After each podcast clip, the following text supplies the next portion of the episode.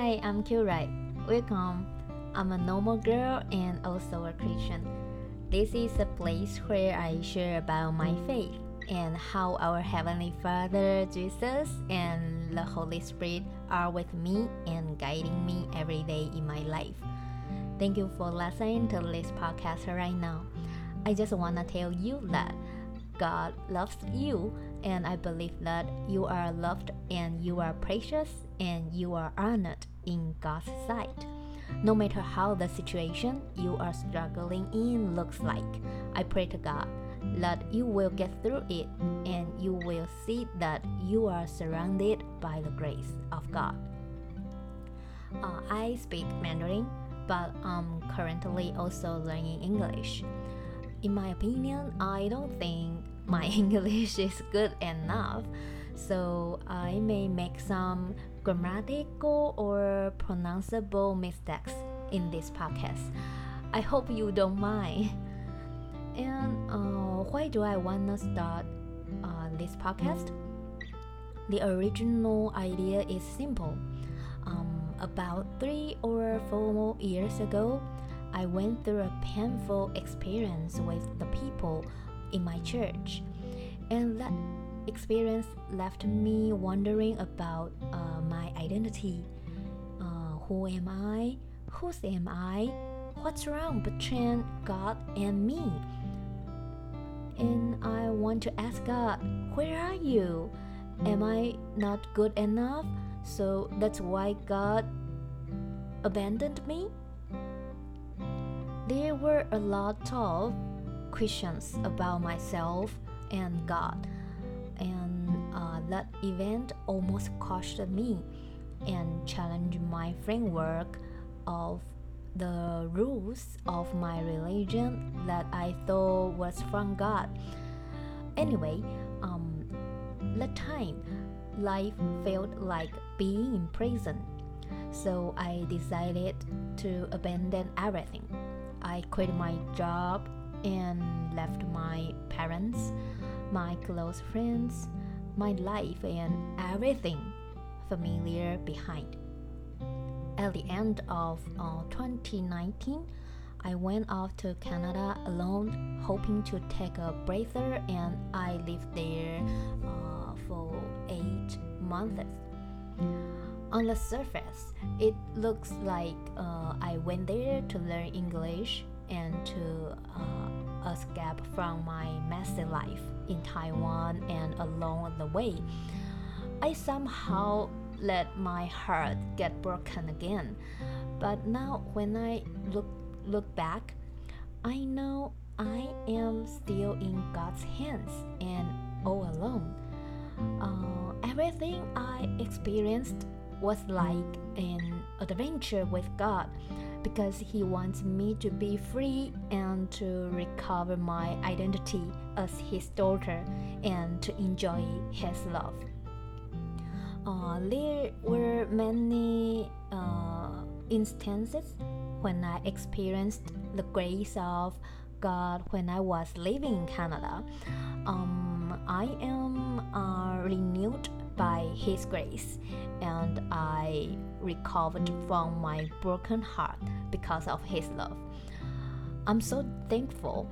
So this is why uh, I wanna try to share about the beautiful love of God, and I also wanna do something to pass on the grace which I have gotten from God.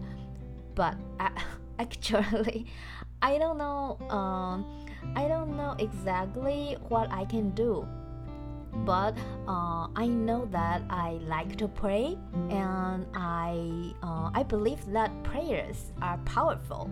So I think maybe I can share about God uh, on my podcast and to pray for anyone uh, who is listening to this podcast, even if we don't know each other. Uh, anyway, I uh, I believe that if you have a chance to listen to this podcast, it is God wanting to bless you with His grace. Uh, actually, I have started uh, recording a series of podcasts, but those were uh, recorded in Mandarin. Uh, I don't know how to explain it, but uh, this morning, after reading the Bible and praying, I was uh, I was ins- inspired. I was inspired to record an uh, episode in English for my podcast. So that's why I'm talking and you are listening. Uh, I really, really hope you can be blessed by my sharing today.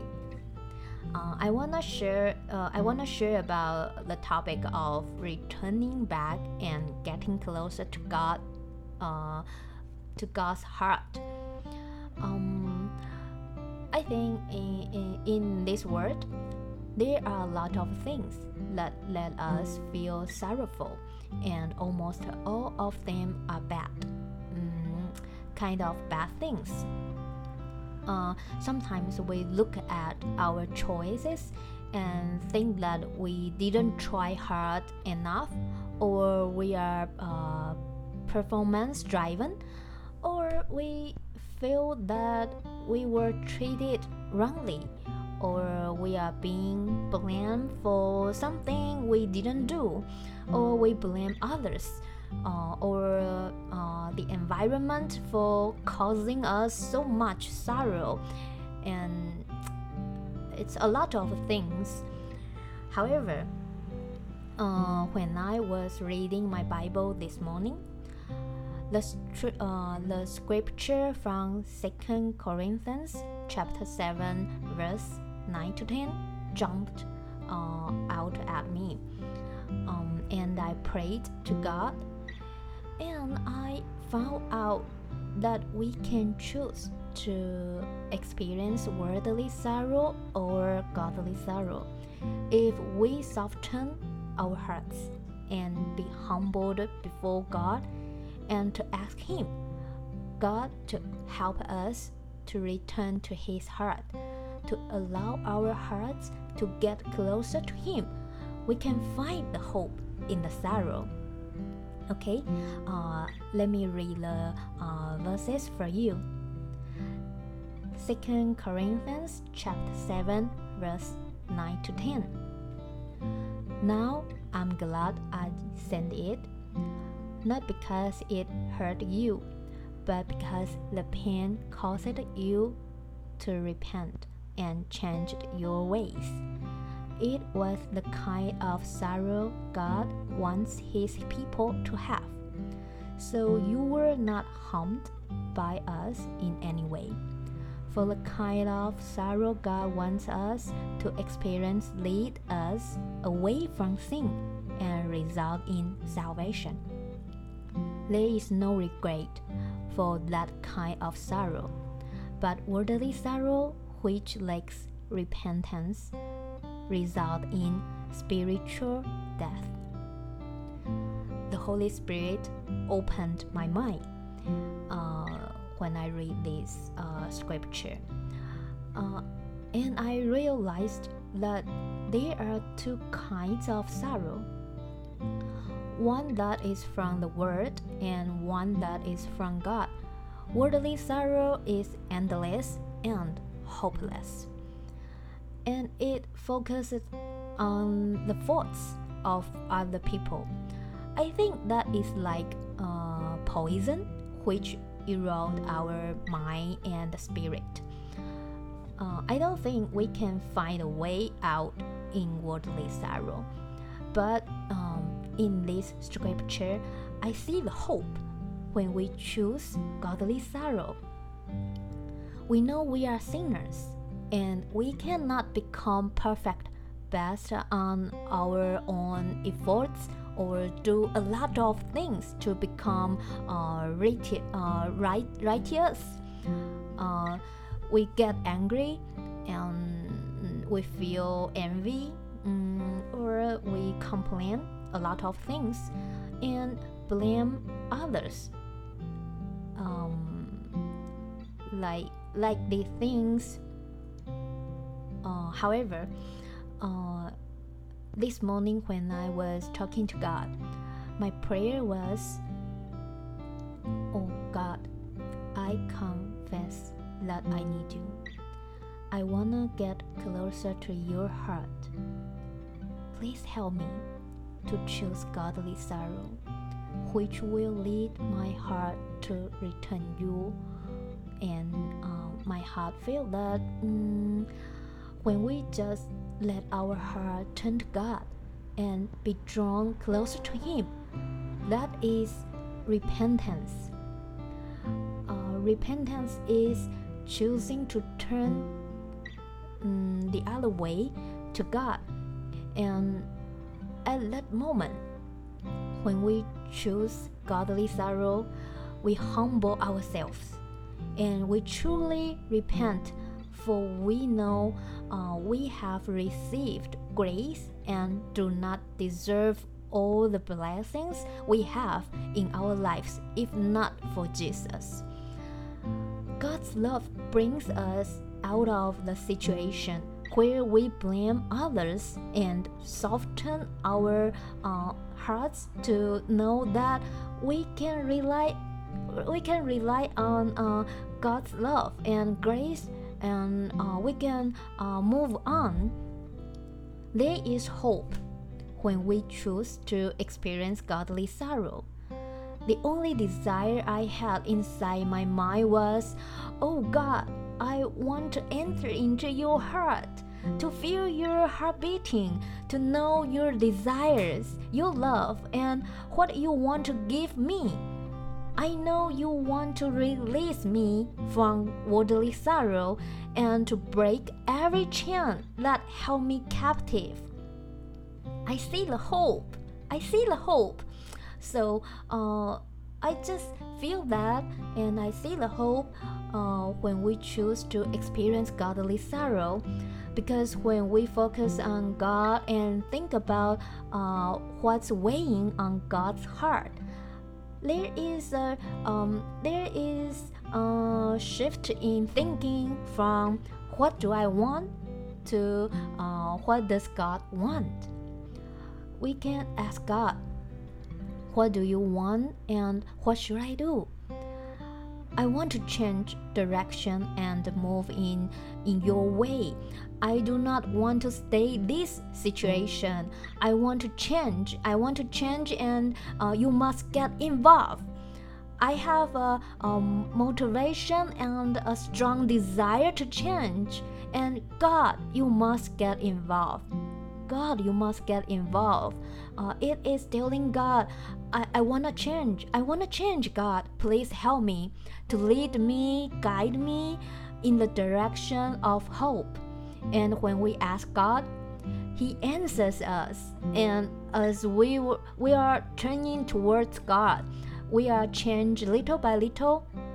Uh, but uh, we keep the faith that uh, we are going in the right direction even even we we cannot um, feel um, we cannot feel that but uh, it's true if we turn to god we we are changed we are changed we are changed little by little. It's true. Your heart is changing. Uh, this was what i got from god today. It's so it, it it's so uh, so powerful. It's so uh, deep.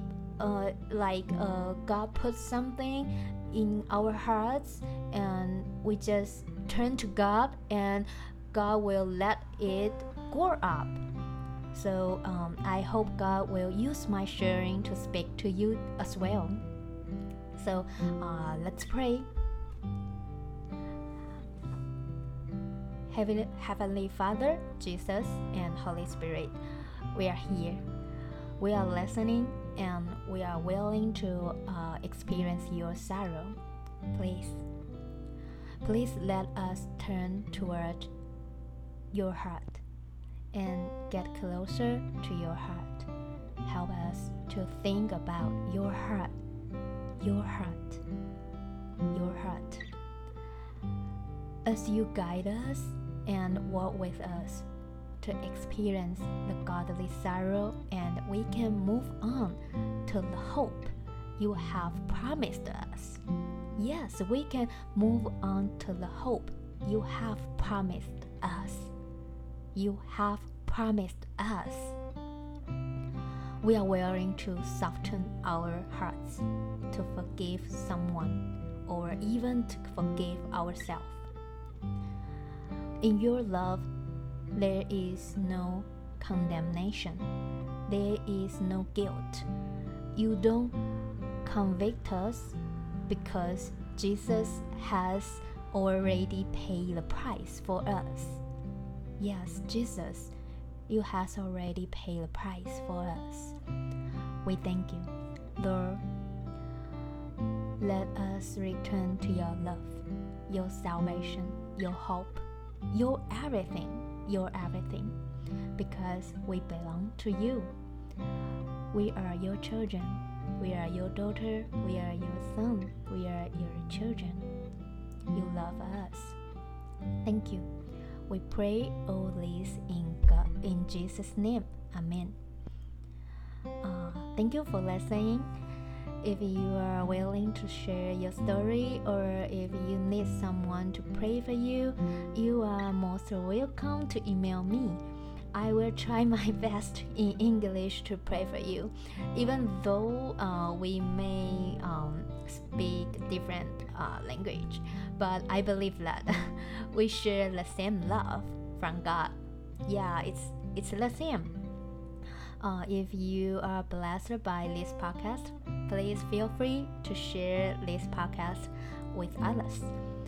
I pray that you will experience more and more of God's grace every day. Goodbye.